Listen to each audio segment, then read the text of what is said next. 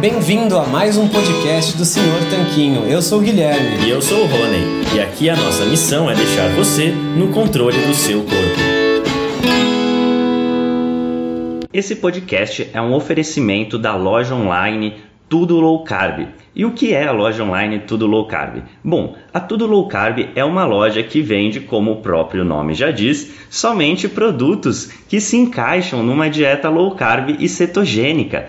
Lá você vai encontrar de tudo, desde farinhas, farinhas de amêndoa, farinha de amendoim, farinha de coco, farinha de linhaça, adoçantes, xilitol, eritritol, estévia, dentre muitos outros temperos e produtos naturais feitos com comida de verdade.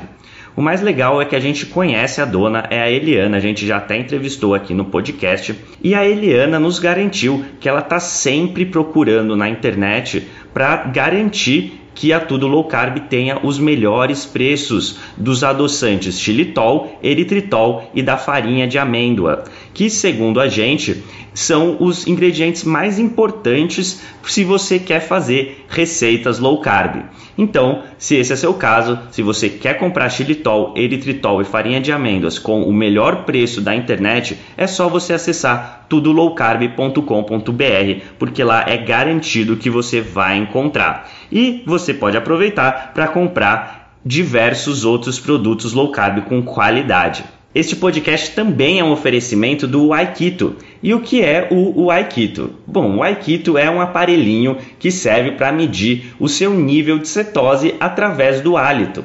Bom, a gente achou muito interessante esse aparelho porque você pode saber o seu nível de cetose sem ter que furar o seu dedo ou fazer um exame de sangue para isso. É um aparelho realmente revolucionário no mercado e o mais legal é que ele é uma tecnologia 100% brasileira.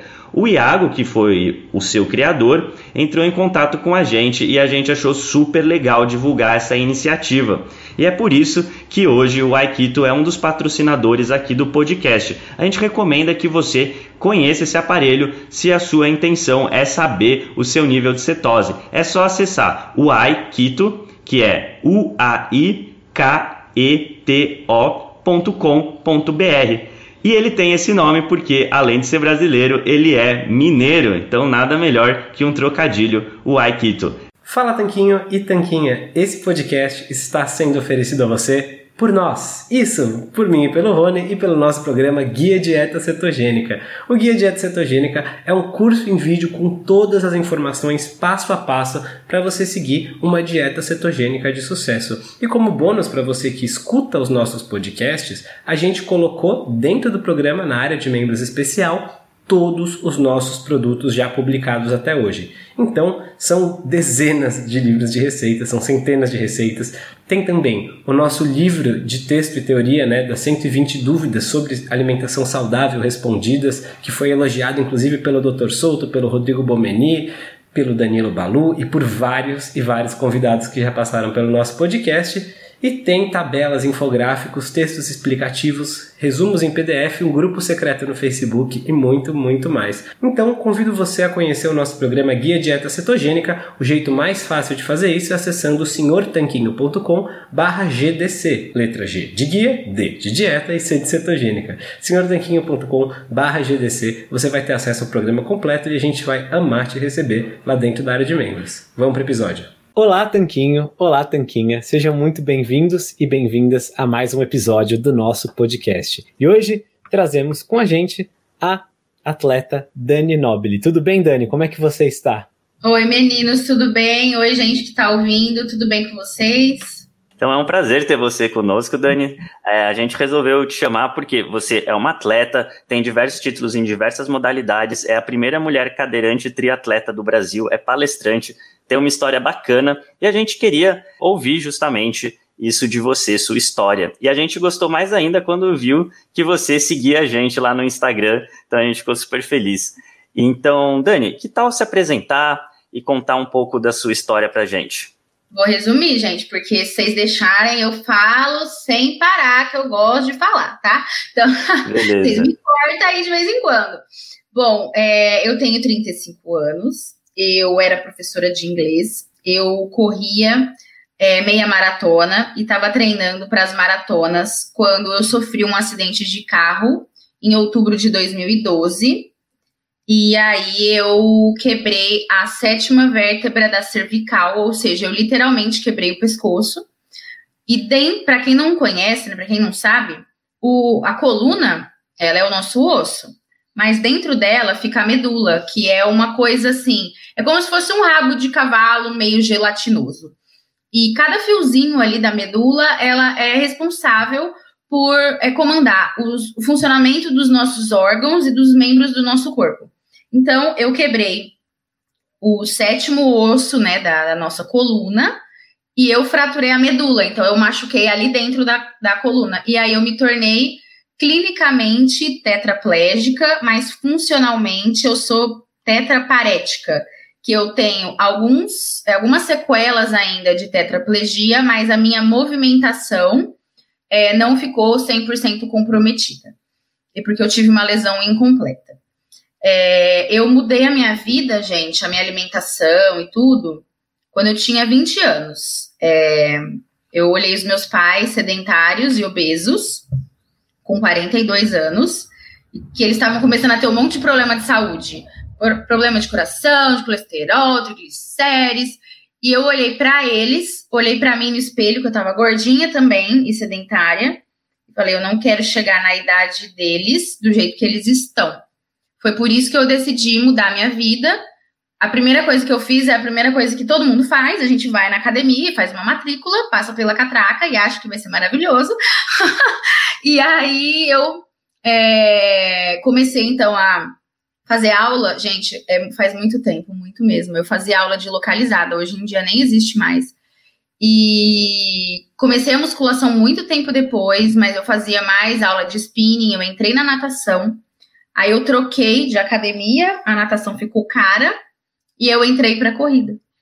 É, o dia que eu passei pela linha de chegada pela primeira vez na minha vida, numa prova de 5 quilômetros, eu vi que eu queria fazer aquilo para o resto da minha vida. E aí eu fiz por cinco anos, né? Corri meias maratonas, que são provas de 21 quilômetros, e estava treinando para minha primeira maratona, que são provas de 42, e para o triatlo, que são três modalidades esportivas: natação, a bike e a corrida, numa prova só. Foi quando eu sofri o acidente. E aí eu ainda no, no hospital eu decidi que eu não ia permitir que isso impedisse que eu fosse uma pessoa saudável, né? Que não ia ser a cadeira de rodas que ia me tornar uma pessoa obesa, sedentária, e o problema não é a obesidade da a questão física, né? Todo mundo aqui já que já escuta o podcast dos meninos já tá é, careca de ouvir que a obesidade não é um problema físico, a questão é a nossa saúde. Foi o que eu pensei, porque foi isso que fez eu mudar minha vida há 15 anos atrás, né? Eu olhar para a saúde dos meus pais e eu queria que a minha saúde fosse diferente. Então eu decidi que eu ia dar um jeito. Entendi. E aí você entrou na academia, entendi. E a parte da alimentação, quando que você fez a mudança? A gente sabe que você acompanha a gente, faz receitas low carb também. Como foi esse essa mudança?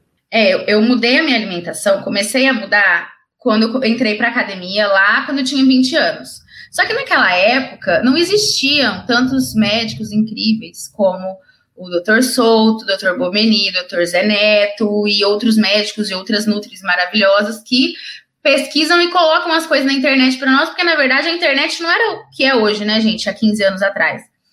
E então eu comecei a fazer aquilo que todo mundo começa, né? A gente come pão integral com peito de peru e acha que tá arrasando. Toma, tomava suco de soja e achava que era incrível. É, mesmo assim, eu comecei a emagrecer bastante.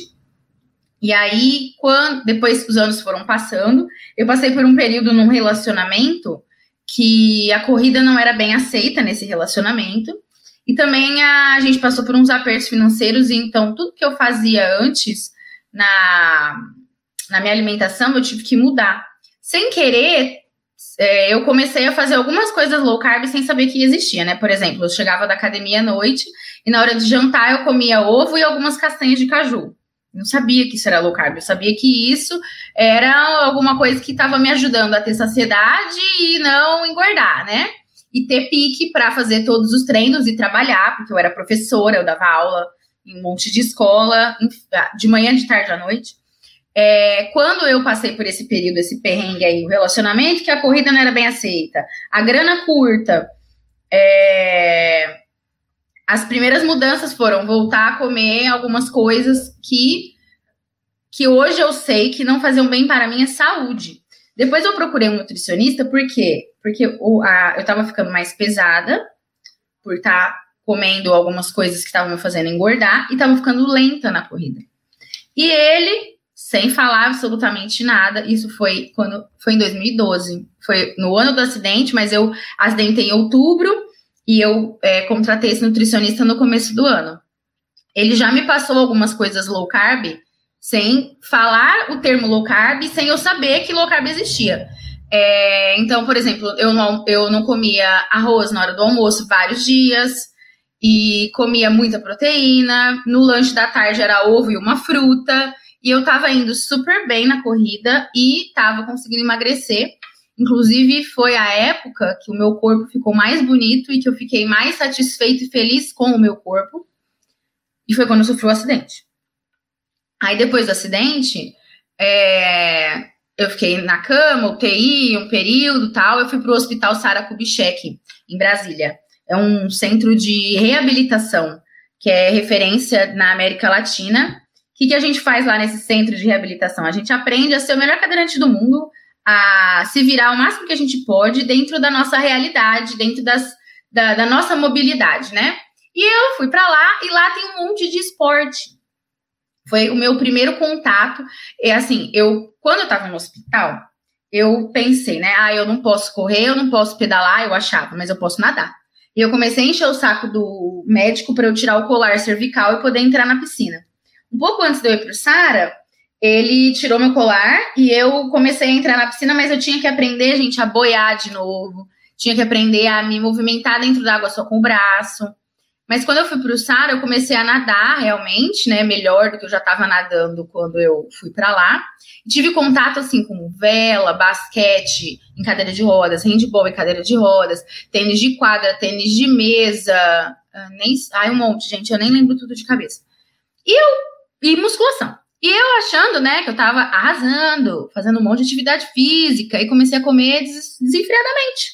Comecei a comer um monte e lá no Sara a gente não tem assim. Como que eu explico? Tem, você tá internado no hospital, você tem que comer o que tem lá no hospital, né?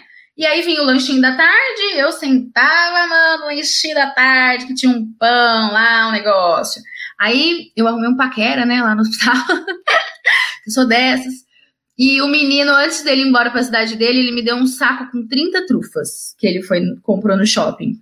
E eu achando que eu tava treinando, maravilhosa e tal, gastando muitas calorias. Gente, eu comia tipo duas trufas depois do almoço. No dia que eu voltei para casa, que eu fui tirar uma foto com os profissionais do hospital para me despedir, eu vi a foto que eu tinha tirado com a minha irmã na véspera de ir pro Sara, que eu estava com a mesma roupa, que eu estava me despedindo dos profissionais. E o meu rosto estava parecendo uma bola de vôlei.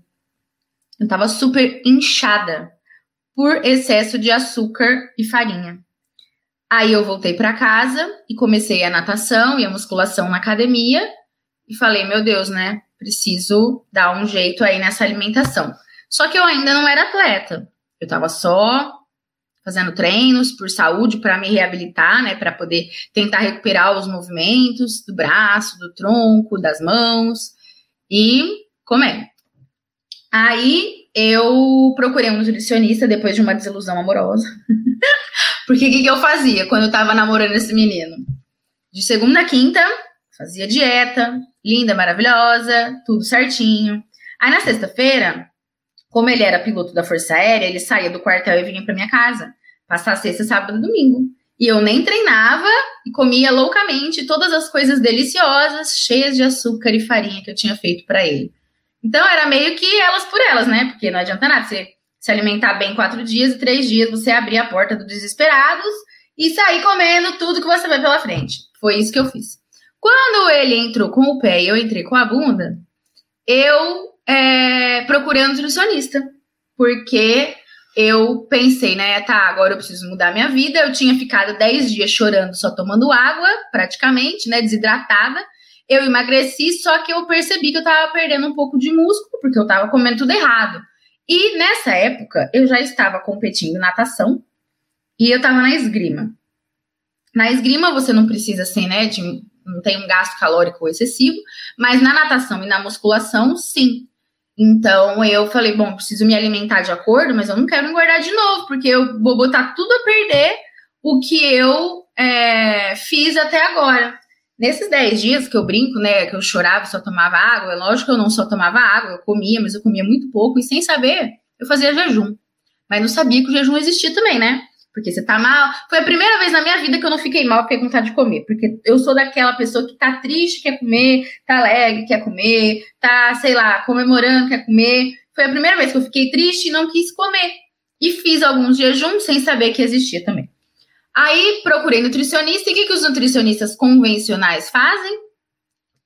Eles pegam um atleta que faz esporte de endurance, que é o que eu faço, né? Esportes longos, que você corre longas distâncias, pedala longas distâncias, nada longas distâncias, treino de natação 2 quilômetros, treino de bike é, 30 quilômetros, isso na época, em 2015.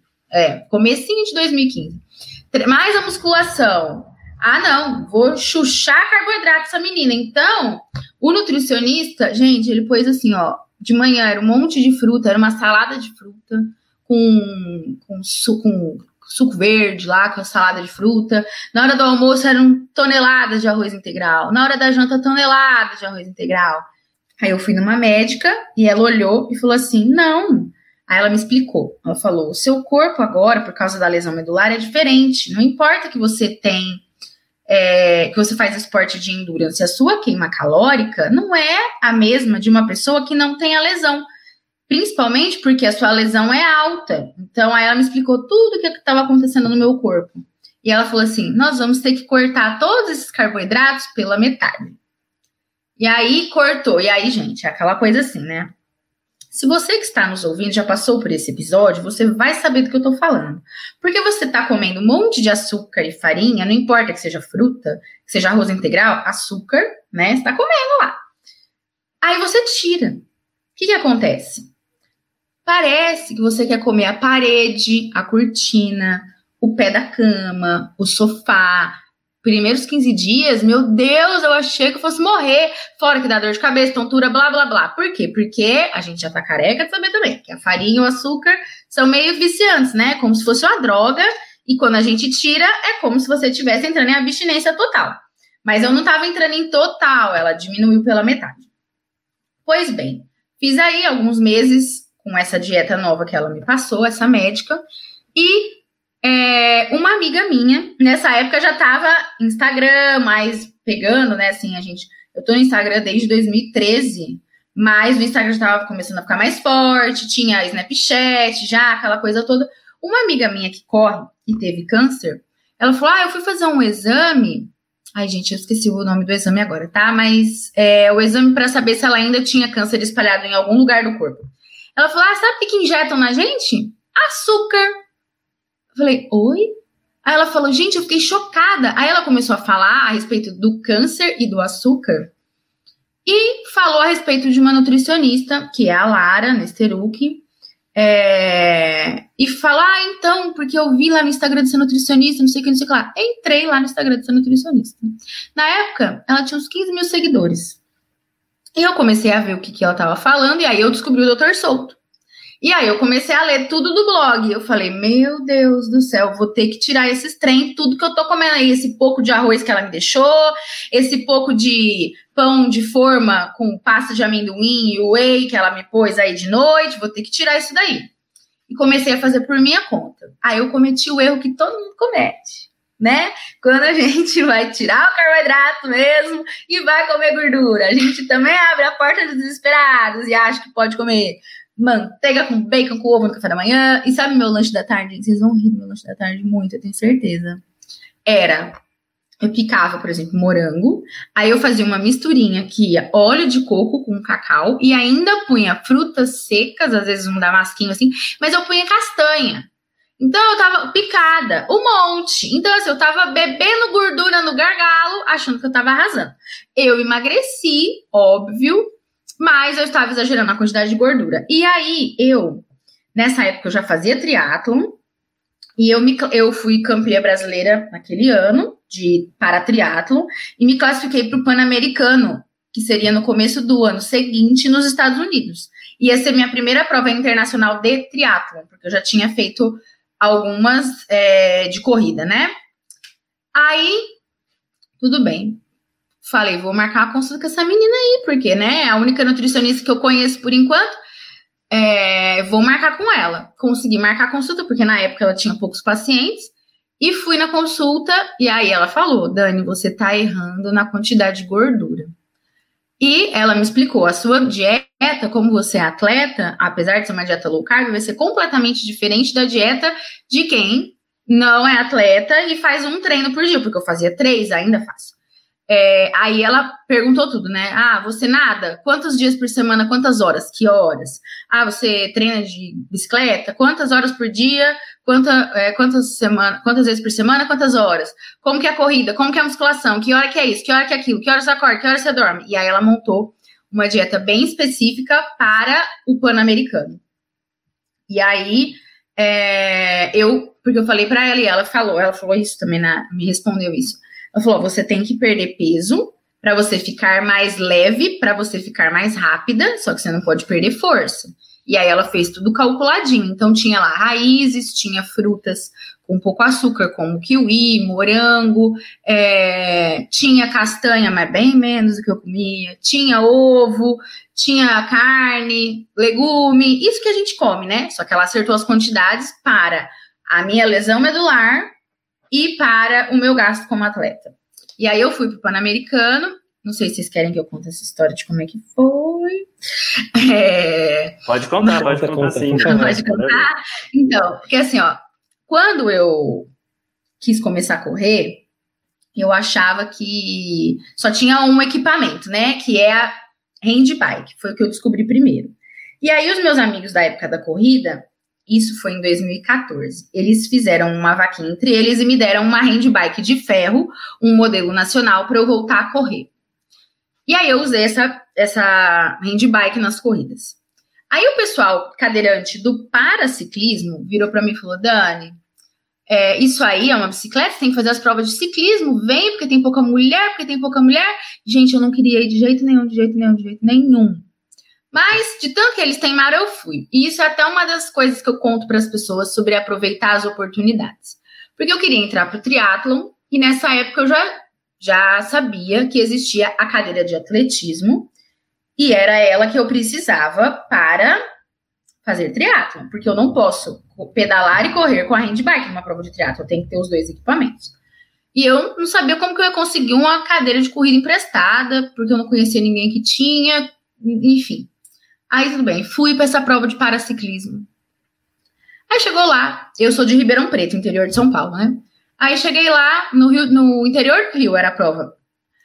Aí conheci o pessoal de Taubaté, a equipe de paraciclismo de lá. E o que, que eles tinham? Uma cadeira de corrida. Aí eu comecei a defender Taubaté em 2015 para poder usar a cadeira nas provas que eu queria fazer triatlo. Só que eu não podia usar a cadeira é, não podia levar para casa, não podia levar para Ribeirão para treinar. A cadeira era da prefeitura de Taubaté. Eu só podia usar nos dias de competição. Então, eu tocava a minha cadeira do dia a dia, que é completamente diferente o modelo. É, eu posso até mandar para os meninos, não sei se tem como colocar, anexar em algum lugar essas fotos para vocês verem, mas no meu Instagram tem as fotos lá para vocês olharem. A diferença da cadeira do dia a dia e da cadeira de corrida. É, eu tocava a minha cadeira no parque, a minha cadeira do dia a dia, treinava com a minha bicicleta de, de ferro, pesadaça, e nadava lá na piscina e tal. E aí, quando eu fui fazer a primeira prova de triatlon, foi a, assim, a primeira vez que eu sentei bastante tempo na cadeira de corrida emprestada. E mas eu usei essa cadeira esse ano inteiro. Eu ainda fiz outros esportes, eu fiz é, arremesso de peso, lançamento de dar disco nesse ano e tal. Quando eu classifiquei para o Pan-Americano, no dia que foi o dia que eu ganhei a, o brasileiro, o juiz lá, o árbitro, falou assim: olha, Dani, é o seguinte, você não pode usar nem essa cadeira, nem essa bike na prova internacional. Eu falei, por quê? Ele falou, porque elas são de modelo, elas assim, não atendem às especificações internacionais de segurança. Tem algumas medidas nela que não são padrão. Quando eles colocarem a régua na sua bike, não vão deixar você participar. Falei, e agora? Aí eu comecei a fazer uma vaquinha online para conseguir comprar as duas. E eu só tenho a minha cadeira e a minha bike porque as pessoas do Brasil inteiro, a comunidade de corrida mais uma vez se mobilizou, se mobilizou quando eu sofri o um acidente para poder ir para o Sara. Aí me deram, a, os meus amigos próximos de corrida me deram a handbike de ferro, mas a comunidade de corrida como um todo no Brasil se mobilizou e doavam a partir de 10 reais para eu comprar a cadeira e a bike. Só que eu peguei essa cadeira e essa bike, gente, na quarta-feira, e numa cidade dos Estados Unidos, na casa do amigo do meu pai, e ainda fui viajar para fazer a prova no sábado. E na sexta tinha a classificação funcional, que é quando eles é, veem quais são as sequelas da lesão no nosso corpo e falam qual que categoria que a gente se encaixa. Tinha reconhecimento do percurso na água, tinha várias coisas. Então, na verdade, eu sentei na bike um dia, sentei na cadeira um dia e fui fazer essa prova. E eu fiz outra cagada, né? Que eu sempre falo, gente, quando vocês vão começar a correr ou caminhar, você vai fazer uma prova, uma corrida de rua, que é aquela que vem o número de peito, a medalha, tal. Nunca use tênis novo na corrida. Nunca use a meia nova na corrida. Nunca põe um short, uma blusa, um top que você nunca treinou com eles antes. Porque pode dar uma bolha, pode te machucar, a costura pode ele te machucar, pode machucar seu dedo, muitas coisas. Sempre aprendi isso quando eu era corredora andante, sempre falei isso para as pessoas, mas o que, que eu fiz? Eu fui lá competir numa prova internacional com equipamento que eu nunca tinha sentado antes e ainda, para ajudar, botei a roupa de borracha que eu nunca tinha usado na minha vida. Que é aquele negócio de neoprene preto que os surfistas usam. Como lá a água é fria, a gente tem que usar. Gente do céu, passei tanta vergonha. Eu não posso ver um mico que eu corro para pagar. Mas naquele dia eu bati todos os recordes. E eu fiquei em quarto lugar. Mas enfim, fiquei em quarto lugar. Voltei para casa com meus equipamentos novos. E aí poderia treinar com elas.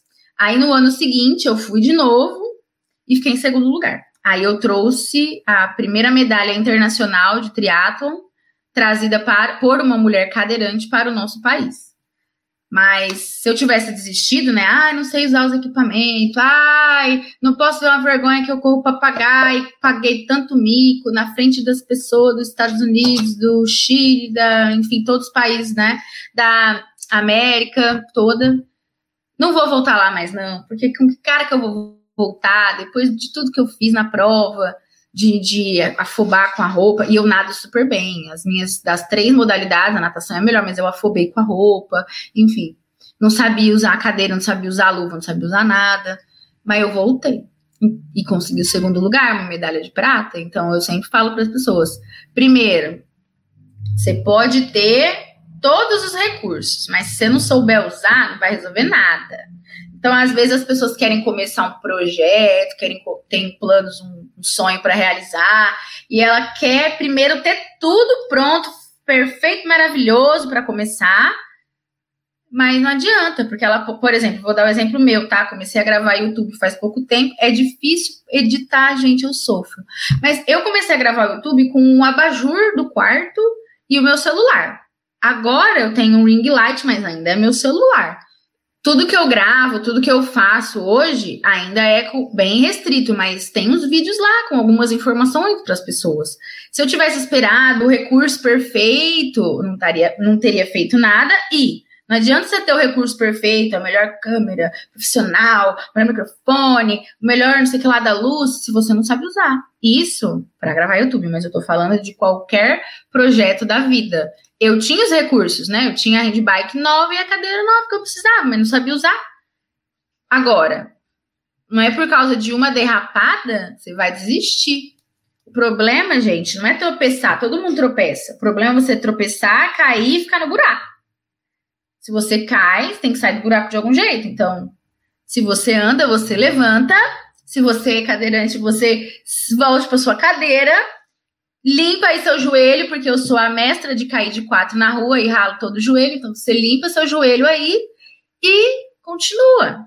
Porque lá na frente pode dar um fruto bom, né? É, demorei um ano para ter a chance de ir de novo nessa prova. Demorei um ano para trazer a medalha para o Brasil, mas trouxe, tá aqui bonitona na minha parede. Excelente, parabéns, Dani. E uma coisa que a gente percebe quando você conta a sua história é que você persistiu através de todas as dificuldades, né? Como é que você justamente lida com as frustrações? Como é que quando você tenta uma coisa e não sai como você esperava, você lida com isso? A gente fala especialmente num contexto em que temos vários alunos e alunas que começam a fazer uma alimentação correta, começam a perder peso e aí desanimam na primeira dificuldade. Por exemplo, a pessoa perde peso de maneira contínua, se sente bem, tá ótima, gosta das comidas, não passa fome, mas aí ficou duas semanas sem perder peso, ela desanima. Ou então, ela tá fazendo tudo certo até que vem um evento, um aniversário, um casamento, uma festa social, ela põe o pé na jaca e depois acha difícil voltar. Como é que é lidar com as frustrações e superá-las? Então, gente, é, eu comecei a, a, lidar muito cedo com fins de relacionamento traumatizantes e tudo mais, mas a maior lição mesmo veio com o acidente. Quando eu sofri o acidente, eu percebi que eu tinha uma escolha para fazer. Eu tinha dois caminhos.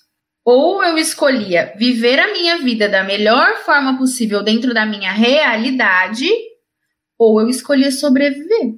E eu escolhi viver a minha vida da melhor forma possível, porque eu só assim eu posso ser feliz. Sobreviver não traz felicidade para ninguém. E eu fiz essa escolha. Toda vez que a gente tropeça, eu acabei de falar, se você tropeça e cai, a gente faz parte, todo mundo tropeça e cai. O problema é você cair e continuar no buraco.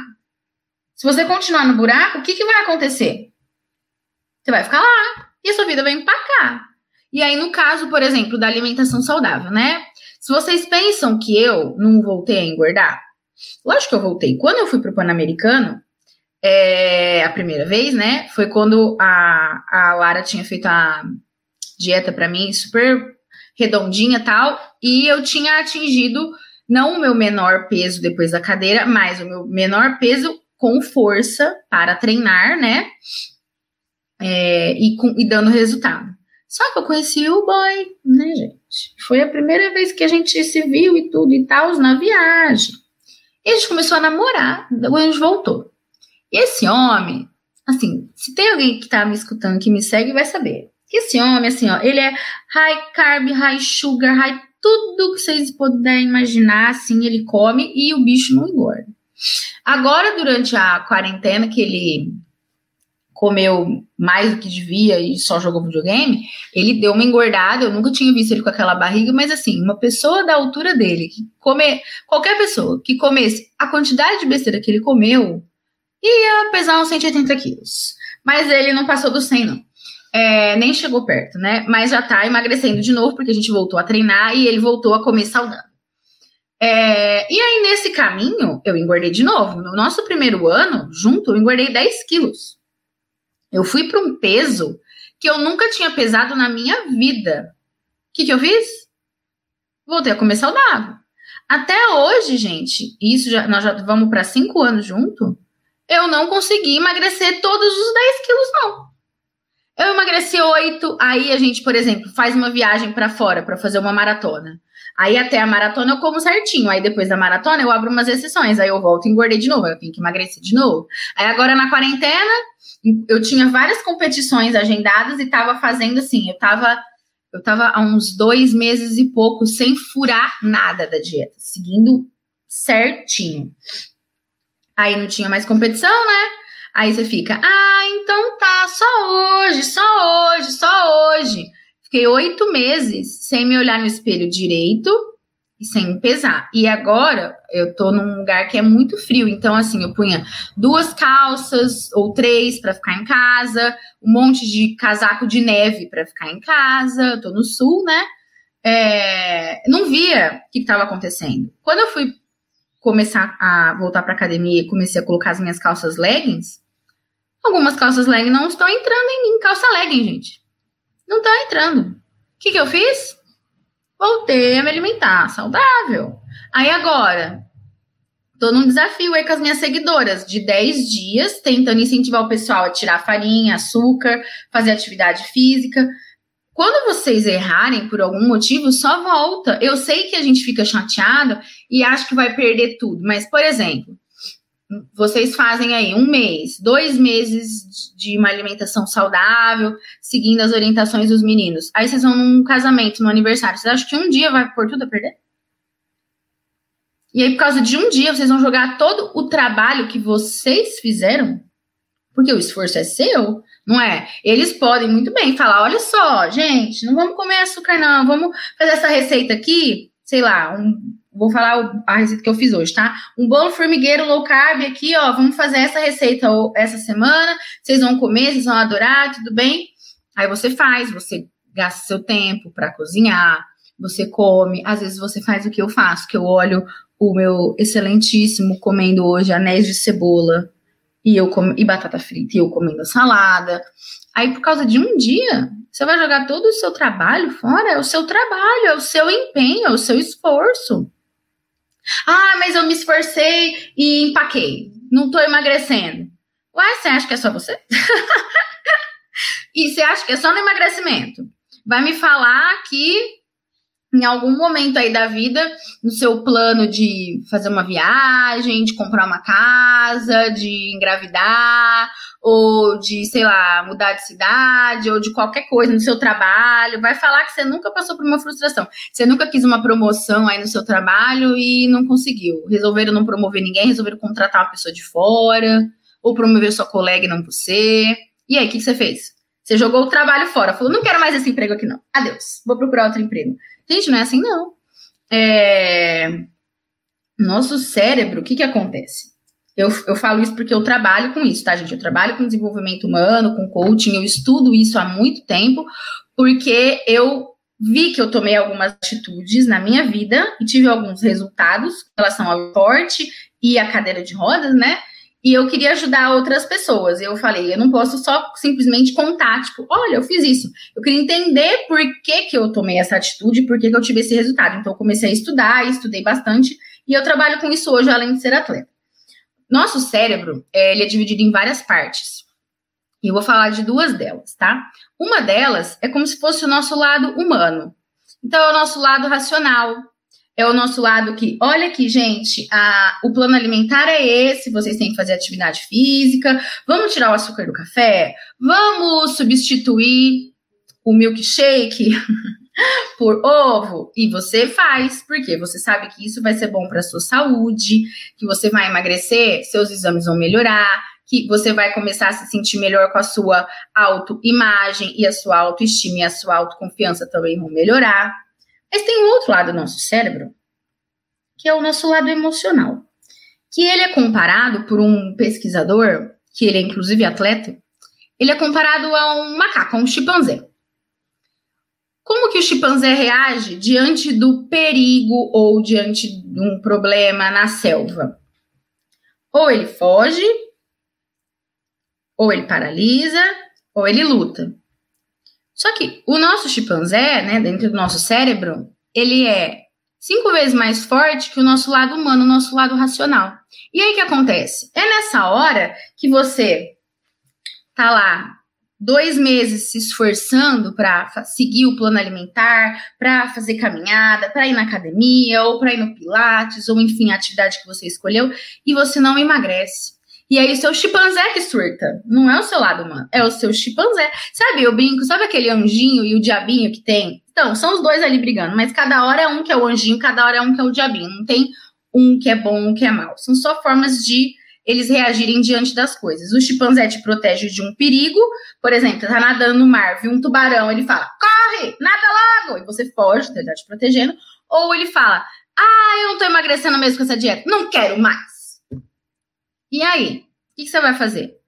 Você vai agir por impulso ou você vai parar e pensar racionalmente e falar, tá bom, é uma fase, tem algo que eu fiz que não, não tá legal, pode ser que eu tenha que ajustar uma quantidade, pode ser que eu esteja, esteja comendo muita gordura, talvez eu tenha que mexer na quantidade do carbo para mais ou para menos, será que eu tô dormindo direito?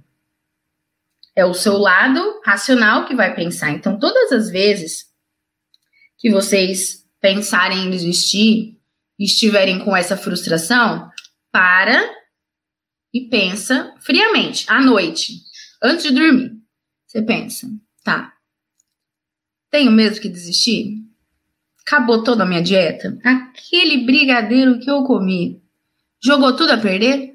Não, aquela fatia de bolo de, sei lá, red velvet é o que vai fazer eu recuperar todos os 5 quilos que eu perdi. Será?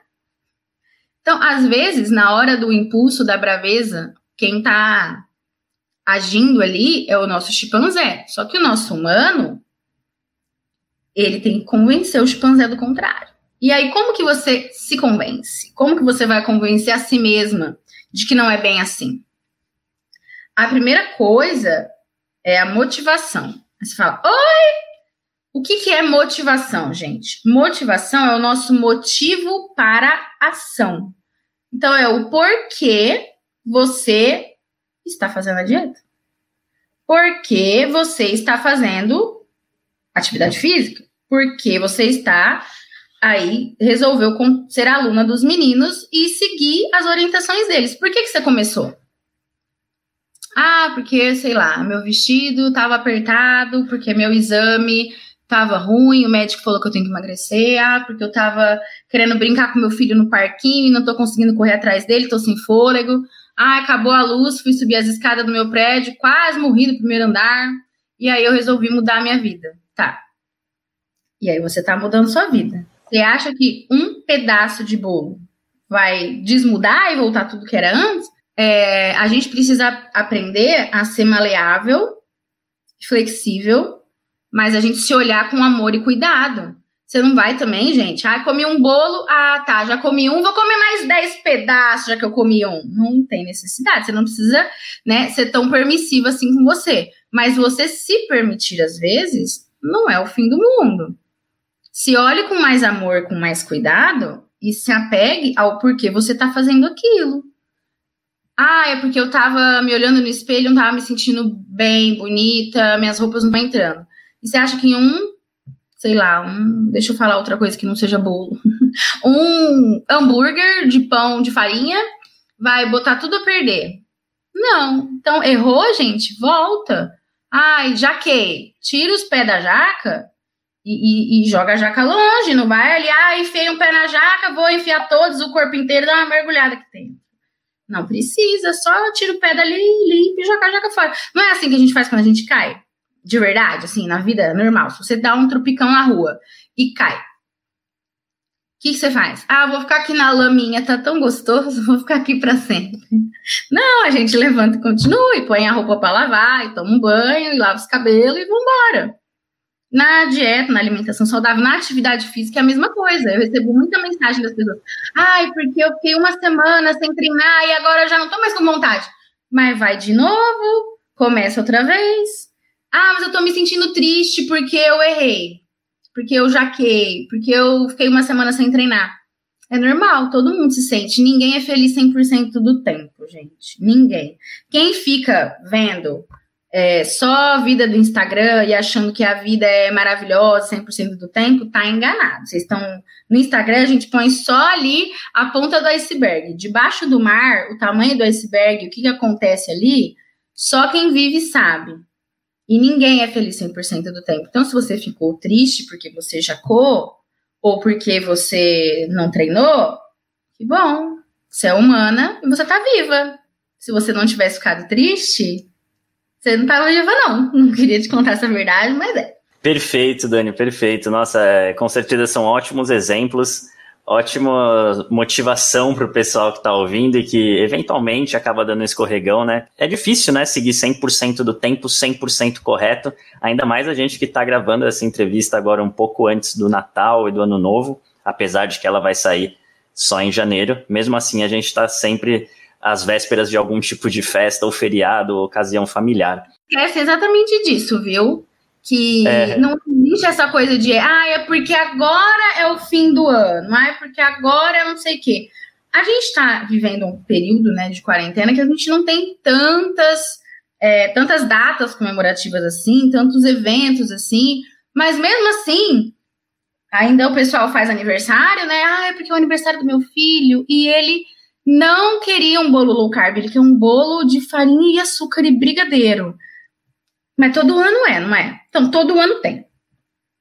Aí no outro é o do seu marido. Aí no outro é o da sua mãe ou do seu pai, ou é o seu e você quer se permitir no dia do seu uma coxinha. Não é possível que todas suas amigas já casaram e todos seus amigos já casaram e, e todos já e, tipo nenhum deles, né? Ninguém tem filho para fazer festinha ou chá revelação ou batizado. Gente, todo mês todo mundo tem alguma coisa. É festinha de criança da escola. Quem tem filho em escola, então, todo mês tem aniversariante do mês, né? Então, assim, a gente sempre vai ter eventos. O que você tem que fazer é escolher se naquele evento específico você vai querer comer as coisas que estão lá. E aí, este dia vai ser a sua exceção, ou da semana, ou da quinzena, ou do mês. Não sei quantas exceções tem no seu plano alimentar, porque cada indivíduo é individual. Então, cada um tem o seu, né? O seu plano alimentar. Não sei quantas exceções você tem no seu, mas todo mês a gente tem coisa. Então, você tem que ou programar as suas exceções para esses dias, ou pensar, não vou comer nada nesse evento específico. Eu vou na festinha da criança e eu vou ficar, sei lá, cuidando das crianças. Vou ajudar a mãe a servir, mas eu não vou comer. Ai, mas eu não consigo olhar para a coxinha e não comer. Consegue. Consegue sim. A gente tem mais força do que a gente imagina. Então, com certeza, talvez seja uma questão de conseguir a primeira vez, né? Que depois você consegue a primeira vez, talvez seja com alguma estratégia do tipo já ir para uma, uma ocasião depois de ter comido, ou levar a versão low carb da coxinha, ou não ir na ocasião, né? Às vezes a gente não pode dizer sim para tudo se a gente conhece Exatamente. nossas limitações. É, às vezes é melhor no começo não ir para você ganhar esse impulso, esse momento, e aí você vai ficando mais forte conforme você vai vencendo os obstáculos. Uhum, sim, a, a, nossa mente, gente, ela é treinável. E a disciplina, inclusive, é uma habilidade adquirida e treinável. Então, se você sempre diz para tudo em todas as festas e come, come como se não houvesse amanhã, e quando o amanhã chega você se arrepende, saiba que não vai ser do dia para noite que você vai ser a mais disciplinada do mundo e que vai olhar para tudo e falar: ah, não, hoje não, obrigada. A disciplina é uma coisa que a gente precisa treinar sempre. E se você deixa de, de treiná-la, né? Se você deixa de usá-la, você também perde. É, comece com passos pequenos. Então, se você vai começar agora a mudar a sua vida para uma alimentação low carb mais saudável, saiba que você precisa subir um degrau de cada vez na escada. Não tem elevador na escada da nossa saúde. Você não dorme um dia com seus exames todos cagados, 10 quilos acima do peso, sedentária, e no outro dia você acorda, tipo, a rainha da saúde. Não existe isso. Do mesmo jeito que você não engordou 10 quilos de um dia do dia para noite, para emagrecer é a mesma coisa. E aí, para treinar sua disciplina, é a mesma coisa. É um degrau de cada vez. Você vai treinando e fazendo escolhas. Do mesmo jeito que eu escolhi viver a minha vida ao invés de sobreviver lá na época que eu sofri o acidente, eu tenho que fazer essa escolha sempre. Porque eu também tenho problema. Porque ninguém é feliz 100% do tempo. E de vez em quando eu escolho comer um chocotone de farinha e açúcar. Só que aí eu como uma fatia ou duas. Eu já perdi a conta de quantos chocotones meu marido já comeu, né? Desde que tem no mercado. É, em cima da minha geladeira tem três. Acreditem se quiser. De, desses três, um que é o mais chiques elegante aí que a gente come, é, comprou, eu comi duas fatias e ele comeu metade. E tá tudo bem. Eu escolhi. Você faz escolhas. Você vai saber quando você tem que abrir concessão ou não. E eu sei que se eu ficar abrindo várias concessões, eu vou descer alguns degraus da, da escada ao invés de subir. Quem faz as escolhas é você. Então, a gente precisa aprender a fazer as escolhas mais saudáveis. É um aprendizado diário. Com certeza, Dani. E a gente falou aqui que eventualmente sair da dieta não vai botar tudo a perder. E, e por outro lado, é melhor você não sair toda hora, todos os dias, senão você não vai ter resultado nenhum. Mas agora, uhum. falando do período em que a gente está realmente focado aí numa alimentação, comida de verdade, baixa em carboidratos, low carb. É, como que é para você, que é uma, uma atleta de alto rendimento, alto nível, faz modalidades que exigem bastante, como o triatlo, é, como que é para você competir ou treinar, mesmo estando numa alimentação low carb? E você faz jejum? Você faz treinos em jejum também? Porque a gente sabe que, para a maioria das pessoas que está numa alimentação tradicional, falar de treinar em jejum ou de treinar sem comer carboidratos parece o maior absurdo. Mas a maioria das pessoas é amadora, nem treina, é, nem treinar pesado treina e já acha isso uma loucura. Imagina para você que tem um grau de exigência muito maior que as pessoas comuns do dia a dia. É, assim, eu tenho períodos de jejum, depende da estratégia alimentar e depende desses períodos, como eu falei para vocês, quando eu abro muitas exceções e engordei. É, um, em 2017, eu acho que foi. É, a Lara me passou, 2017, a Lara me passou uma estratégia de jejum e foi a primeira vez que eu fiz um jejum programado, é, com dias e horários, né, assim, tantas horas por tantos dias, e ela me avisou, vai acontecer isso, isso, isso com o seu desempenho no treino, é normal.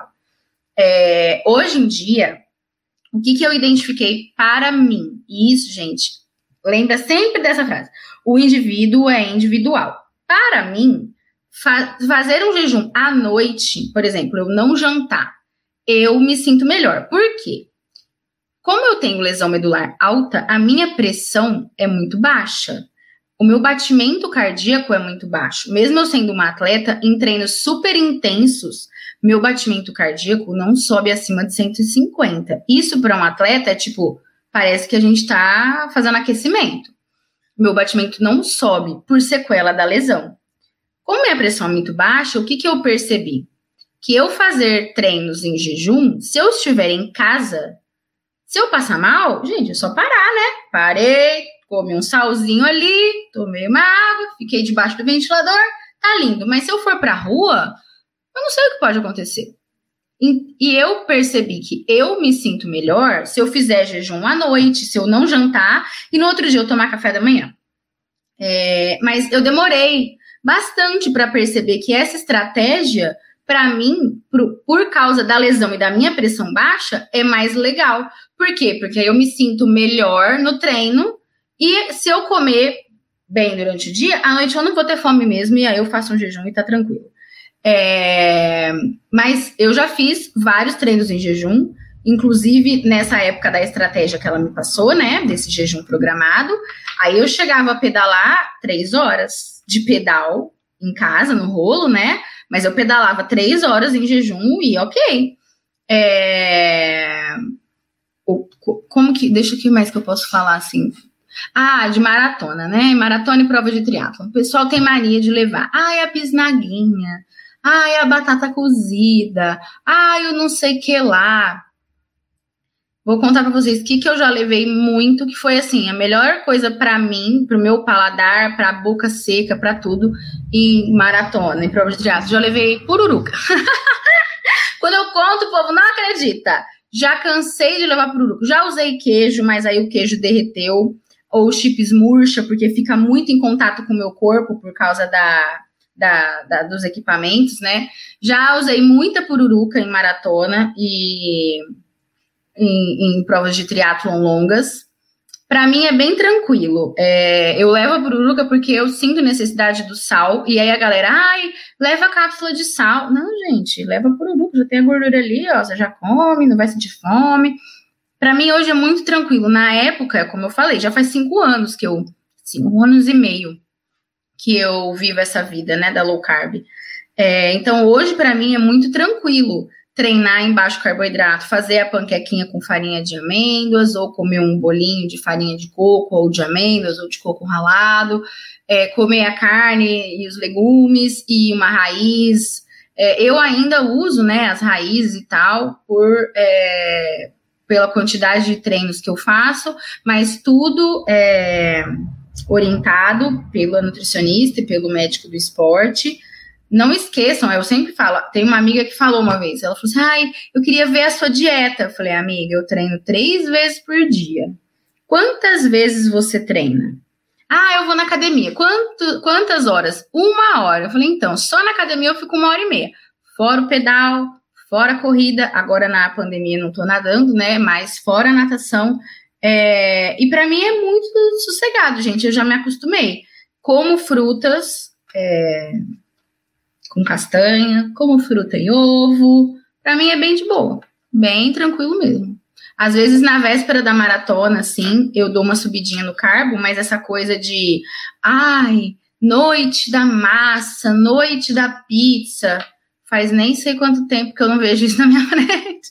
E vou falar para vocês, hein? Tem troféuzinho, tem medalhinha, tem pódio, não é o, a farinha, o carboidrato, o pão, a massa que tá me impedindo de, de competir, não.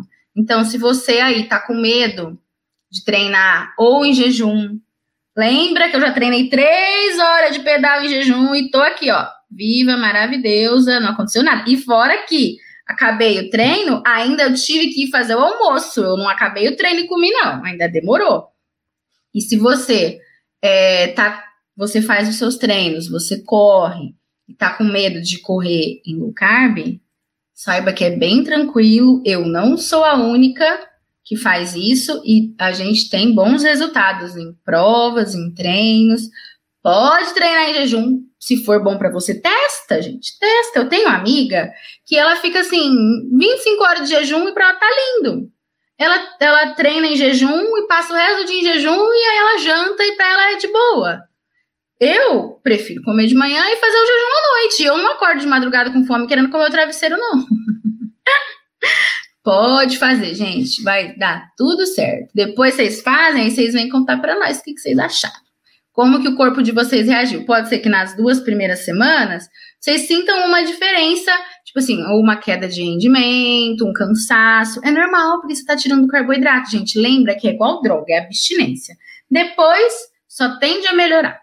Excelente, Dani, excelente. Acho que o seu exemplo dá muita motivação, muita inspiração para as pessoas perceberem que realmente é possível, né? E a gente falou bastante de alimentação saudável, falou de treinos e com certeza essas coisas fazem parte do seu dia a dia. Queria saber se tem algum outro hábito no seu dia a dia que você considera essencial para sua qualidade de vida. Então, eu acho que a qualidade de vida, ela vai além de se alimentar bem e treinar, é beber muita água, que é um dos hábitos, inclusive, que eu estou tentando ajudar o pessoal a ter no desafio que eu bolei.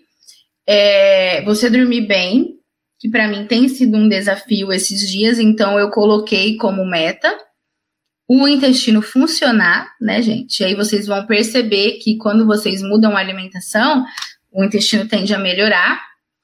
E outra coisa é você ter um tempo para você porque a gente pode cuidar da nossa alimentação, a gente pode treinar, a gente está cuidando do nosso corpo, bebendo água, dormindo bem, mas a gente também precisa cuidar da nossa mente. E você ter um tempo para você, para ouvir uma música, para assistir uma série, para caminhar, ao invés de fazer aquele treino pesado, caminhar ao ar livre, para sentar e ficar vendo o passarinho piar, nem que for cinco minutos por dia, gente. Ter um tempo para você é um hábito que melhora muito a qualidade de vida porque ele libera os hormônios da felicidade. As pessoas, elas muitas vezes elas lembram de cuidar do corpo, mas elas esquecem da mente. Então, se eu puder dar dicas aí, além da alimentação e dos treinos, beba água, olhe para o seu sono, olhe para o seu intestino e reserve todos os dias um tempo para você, nem que seja cinco minutos. Meninas, nem que for um, cinco minutos pós-banho para você pôr uma música e passar um hidratante. Ah, mas eu tenho filho! Não é possível que você não consegue cinco minutos por dia para você, para você se olhar com amor, cuidado e fazer algo que você gosta. Colocar uma música e cantar. Eu berro muito nos meus treinos, gente. No, aqui no rolo, claro, na rua não, né? Que eu não quero passar tanta vergonha assim.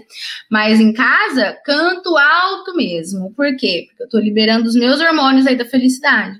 E aí, como você vai liberar os seus, aí você tem que saber, né? Porque você pode gostar de coisas diferentes das minhas. Então, olhe para você mesmo, veja o que você gosta e reserve, nem que for cinco minutos por dia, para fazer algo que você se sinta bem, que vai te fazer feliz. Ótimos hábitos, Dani. Com certeza são coisas que a gente costuma negligenciar muito, mas que são muito importantes. E agora a gente está já chegando na parte final aqui da nossa entrevista. A gente queria que você deixasse as suas mídias sociais para o pessoal te acompanhar. Acho que você é bem ativa no Instagram, né? E também deixar o seu recado final, se você tiver algum, porque eu já acho que já teve ótimos e diversos recados que foram dados para o pessoal durante a entrevista. É, no Instagram eu sou Daniele com dois L's, Nobile.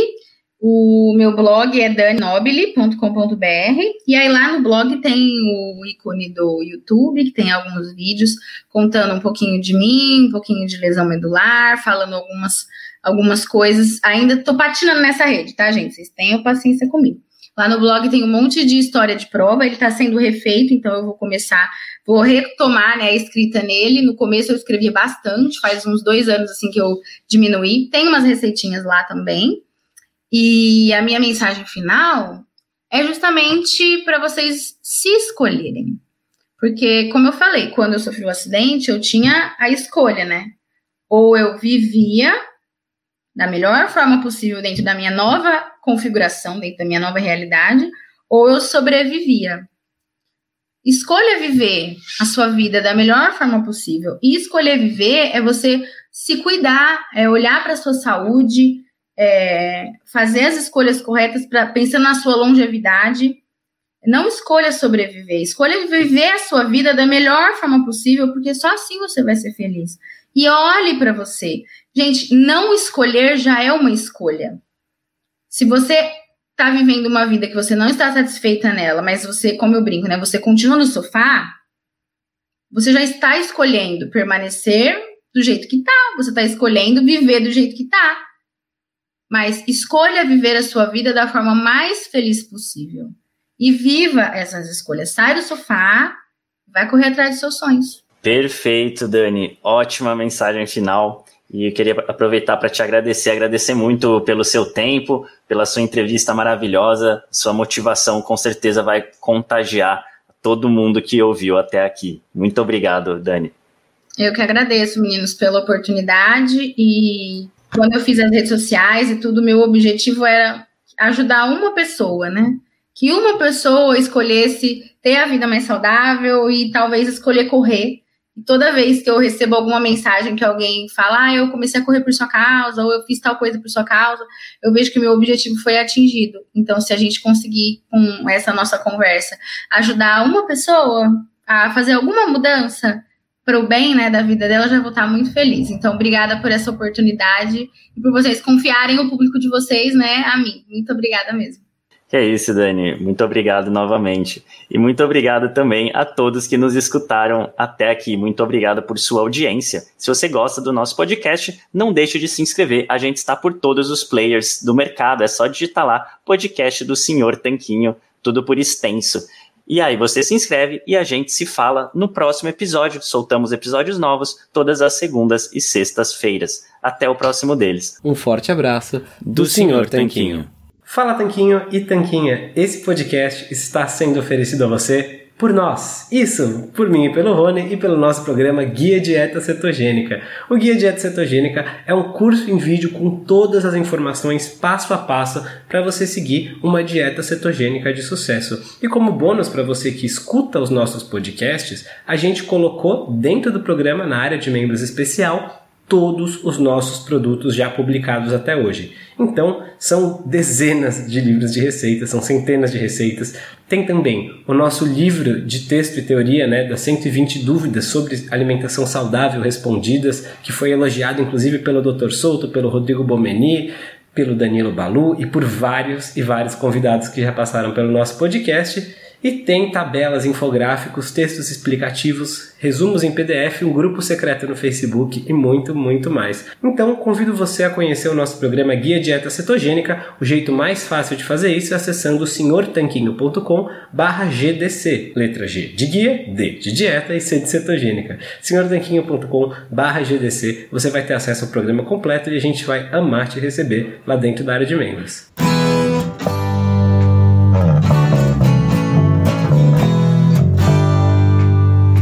Você acabou de ouvir mais um episódio do podcast do Senhor Tanquinho. Não deixe de se inscrever para não perder nenhum episódio com os maiores especialistas para a sua saúde.